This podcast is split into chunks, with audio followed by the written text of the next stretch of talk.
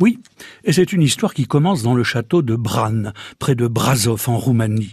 Un château qui attire près de 600 000 visiteurs chaque année, des curieux avides de connaître l'endroit que Vlad Tepes occupait au XVe siècle, Vlad III le sanguinaire, connu aussi sous le nom de Dracula l'empaleur.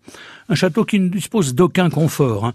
C'est peut-être parce qu'il n'était pas confortable au moins du monde d'ailleurs que la princesse Alexandra Karadja une descendante de notre empaleur, est un jour venue s'installer en Normandie, précisément en pays d'Auge, entre Lisieux et Cabourg, pour y fonder une communauté de moniales orthodoxes.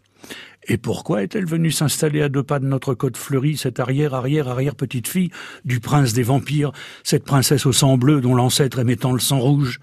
Eh bien tout simplement parce qu'elle avait souhaité fuir l'abominable régime communiste de Ceausescu, et aussi parce qu'au début du XXe siècle, à l'époque où l'aristocratie du monde entier résidait en France, eh bien son grand-père maternel, lui, s'était déjà installé au château de Fontenay-le-Pénel, près de Tilly-sur-Seul.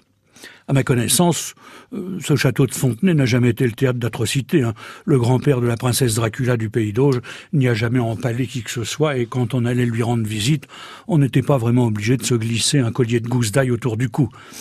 Je ne connais pas la devise de la princesse Alexandra Karadja, mais elle aurait fort bien pu être « bon sang ne saurait mentir ». Bon. Est-ce que Dracula et son château seraient aussi célèbres si le romancier irlandais Bram Stoker ne lui avait imaginé l'existence gothique d'un habile empaleur à qui il arrivait tout de même d'enterrer ses victimes à mi-corps hein, pour pouvoir paisiblement leur broyer la tête? Et puis, comme il ne manquait pas d'imagination, l'idée lui venait parfois de les faire bouillir quand il ne les obligeait pas à se dévorer entre eux. Mais bon, tout ça se passait dans le château de Transylvanie. En pays d'Auge, dans le château de Fontenay-le-Pénel, c'était beaucoup plus calme.